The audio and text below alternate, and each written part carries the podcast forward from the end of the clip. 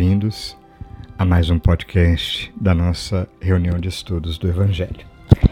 E hoje teremos a participação novamente do Evaldo, que vai falar para a gente do capítulo 27 do Evangelho segundo o Espiritismo, Pedi e Obtereis, o item 7, tendo também por base o capítulo 35, que dá título a esse nosso podcast, Pedir e Conseguir, do livro Jesus e o Evangelho, à luz da psicologia profunda, autoria de Joana de Ângeles, psicografia de Divaldo Pereira Franco.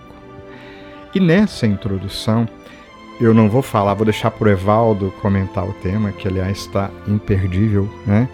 Mas eu só gostaria de chamar-nos à reflexão, e esse é o pano de fundo do podcast, na realidade, para o quanto temos que ser gratos e reconhecer as oportunidades que Deus coloca em nossas vidas.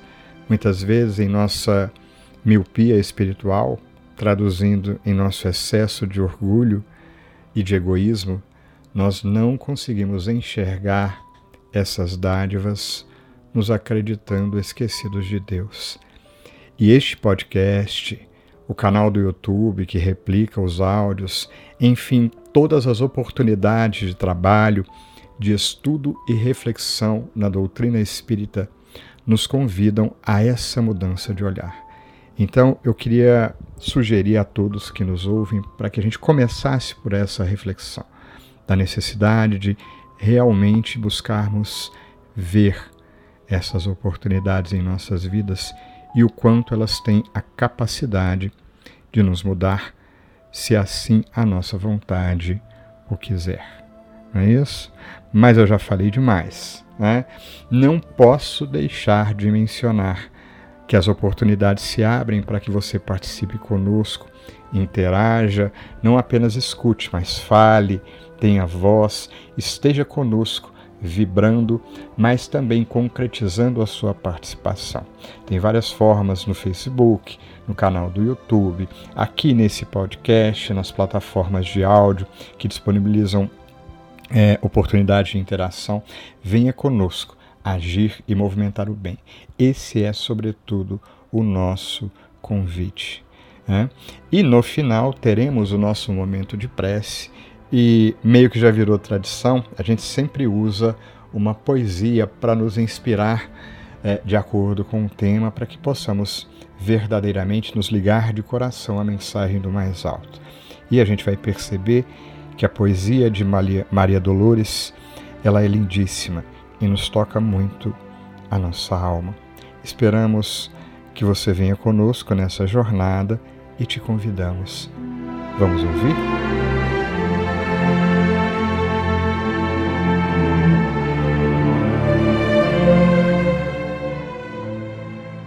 Olá a todos. Desejo que as bênçãos de Deus e a proteção de Jesus estejam sempre presentes em nossas vidas. É com muita alegria que trago a reflexão de hoje neste estudo do Grupo Espírito Irmão Áureo, estendido a todos os irmãos do caminho que têm a oportunidade de acessá-lo nas diversas mídias sociais. A reflexão é baseada principalmente nos conteúdos apresentados no capítulo 27 do Evangelho segundo o Espiritismo e no capítulo 35 do livro Jesus e o Evangelho à Luz da Psicologia Profunda pelo Espírito Joana de Ângeles, psicografia de Divaldo Franco, intitulado Pedir e Conseguir. Quando voltamos a nossa atenção ao capítulo 27 do Evangelho, Pedi e Obterei, associamos o processo desse pedido à prece. Se formos ao Evangelho de Marcos, capítulo 11, versículo 24, encontraremos a seguinte passagem: Seja o que for que pedirdes na prece, crede que o obtereis, e concedidos vos será o que pedirdes. Tentaremos nesse estudo entender o porquê desta afirmação e mesmo um pouco de sua profundidade. Na resposta à pergunta 659 de O Livro dos Espíritos, que é qual o caráter geral da prece, os Espíritos nos dizem que três coisas podemos propor com a prece: louvar, pedir e agradecer. O objetivo desse estudo será focado no pedir. Precisamos deixar bem claro o que nos é passado pelos Espíritos, que a prece é um ato direcionado a Deus, independentemente se pedimos por nós ou por outra pessoa, ou mesmo se utilizamos o intermédio de outros espíritos de ordem superior. Orar a Deus é pensar nele, é aproximar nossa alma dele, é pôr-se em comunicação com ele. Continuando em nossa linha de raciocínio, se o pedido citado na passagem está relacionado à prece, devemos lembrar de algumas passagens de Jesus sobre a prece. Quando orardes, não vos coloqueis em evidência, mas orai secretamente. Ainda cita que quando quisermos orar, entrai no vosso quarto e, estando fechada a porta, orai. Passagem que está em Mateus, capítulo 6, versículo 6.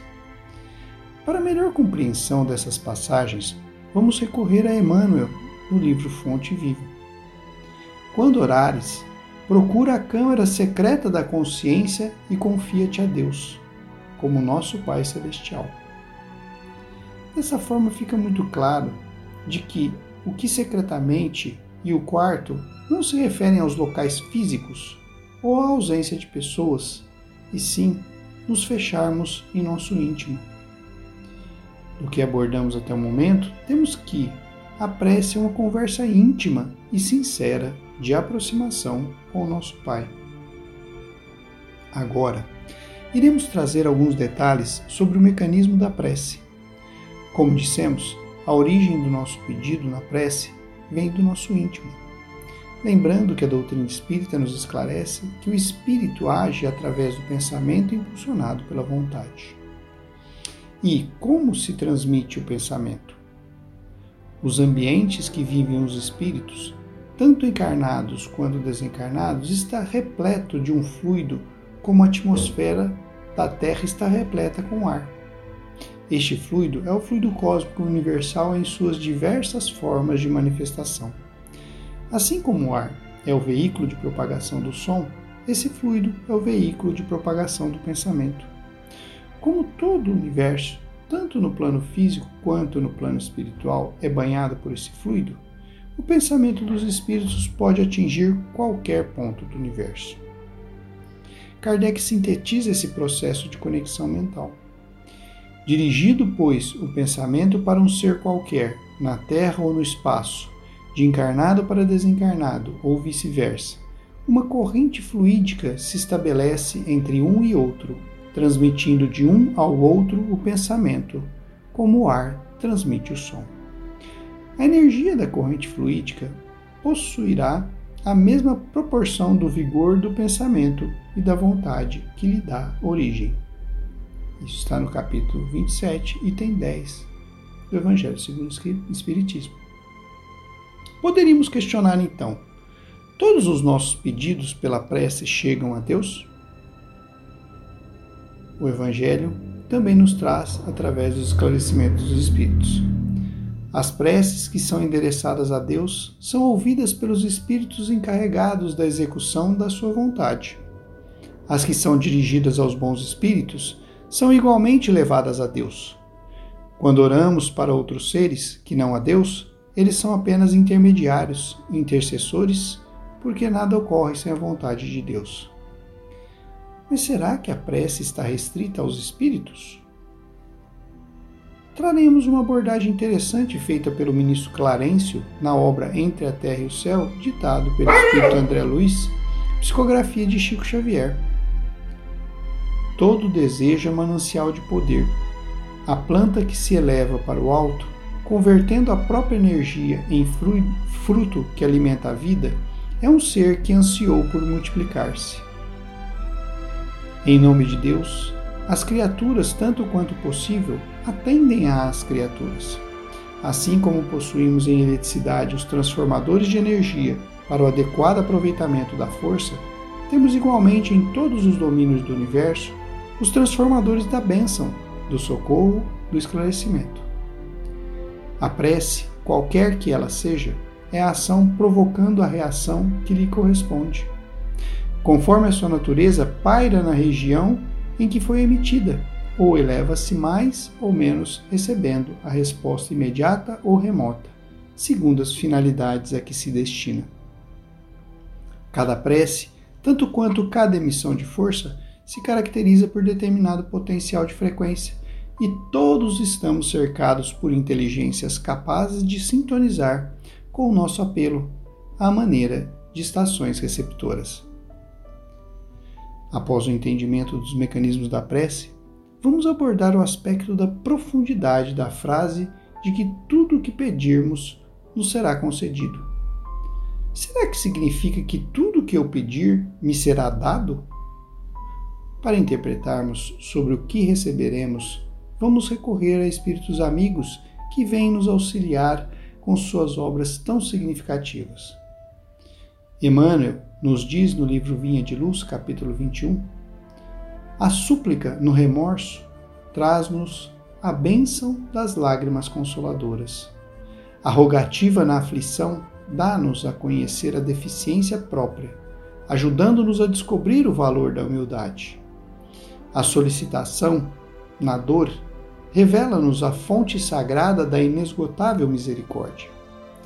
A oração refrigera alivia, exalta, esclarece, eleva, mas, sobretudo, afeiçoa o coração ao serviço divino.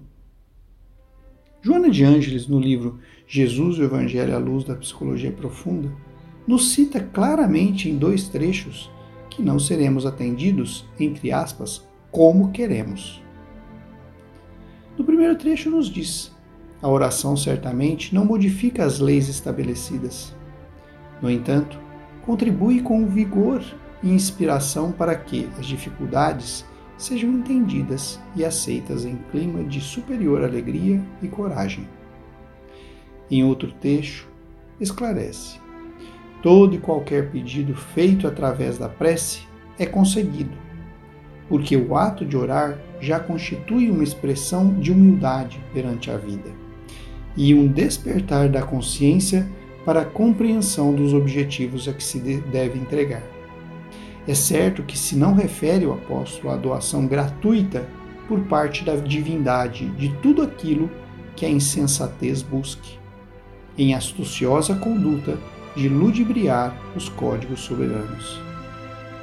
Joana de Anges ainda traz em sua obra outras citações apontando os benefícios que recebemos com oração. A oração é a emanação do pensamento bem direcionado e rico de conteúdos vibratórios que se expande até sincronizar com as ondas equivalentes, assim estabelecendo o intercâmbio entre a criatura e o Criador. Após relatar que todos nós receberemos as consequências de nossas ações no, no, de nossas ações, ela nos diz: sustentando-se na oração, melhor direcionamento encontra para os passos mais segurança adquire para vencer os obstáculos, mais resistência consegue para superar-se, equipando-se de alegria e de vigor para não desanimar. A oração constitui um revigorante mecanismo de equilíbrio psicológico e moral, facultando visão correta dos significados existenciais e das oportunidades que a reencarnação faculta a quem anela pela felicidade despida de atavios enganosos e embriagantes. Para finalizar, devemos lembrar que a prece deve estar associada a uma ação de nossa parte no sentido da busca por algo melhor.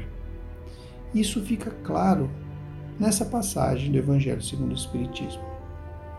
O que Deus irá nos conceder sempre, se pedirmos com confiança, é a coragem, a paciência e a resignação. Também irá conceder-nos os meios de nos tirarmos, por si próprios, das dificuldades, mediante ideias que os bons espíritos farão surgir, deixando-nos, dessa forma, o mérito da ação. Deus assiste os que se ajudam a si mesmos, de conformidade com esta máxima: ajuda-te que o céu te ajudará ainda é importante ressaltar um aspecto imperioso trazido em um trecho do livro Ceifa de Luz. Oremos sim. No entanto, é imperioso em matéria de pedir rogar isso ou aquilo ao Senhor, sempre de acordo com a sua vontade.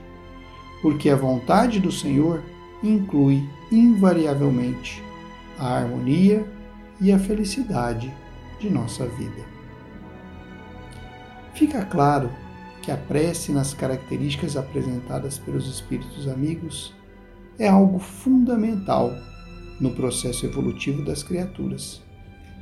Quanto aos espíritos, como nós especificamente, ela é essencial para que perseveremos no caminho do bem quando já o trilhamos, e recurso imprescindível quando nos desviamos dele e precisamos aurir forças para voltar a trilhá-lo.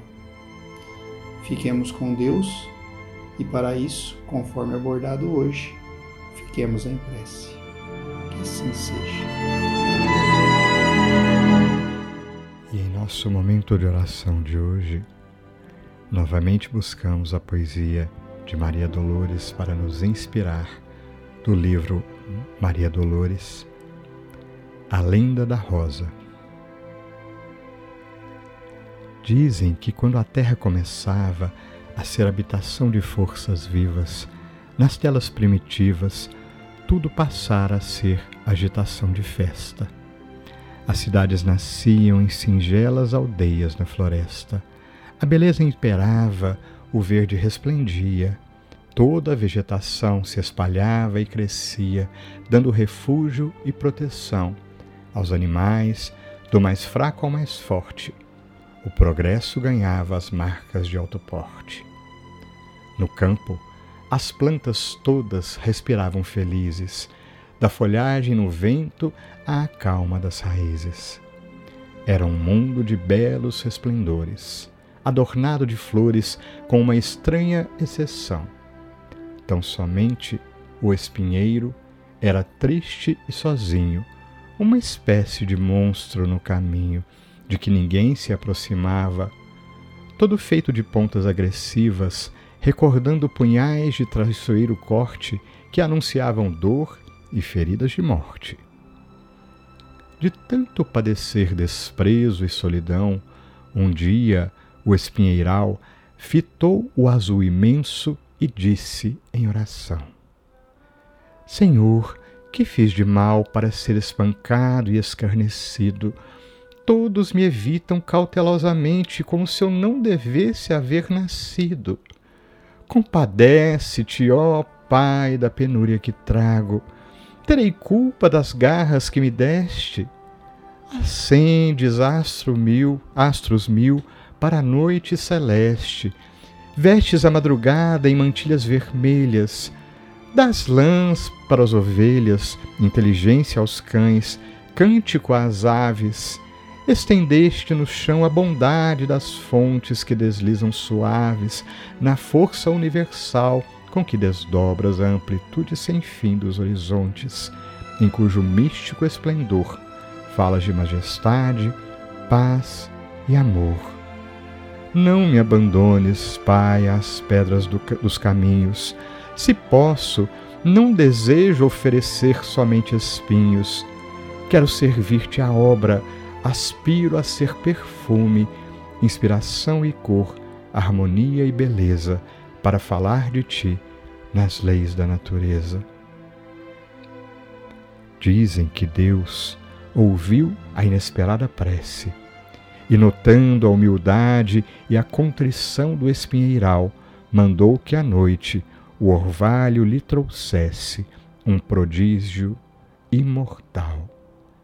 Na seguinte manhã, Logo após a alvorada, por entre exalações maravilhosas, o homem descobriu, de alma encantada, que Deus, para mostrar-se o Pai e o companheiro, atendendo à oração, pusera no espinheiro a primeira das rosas.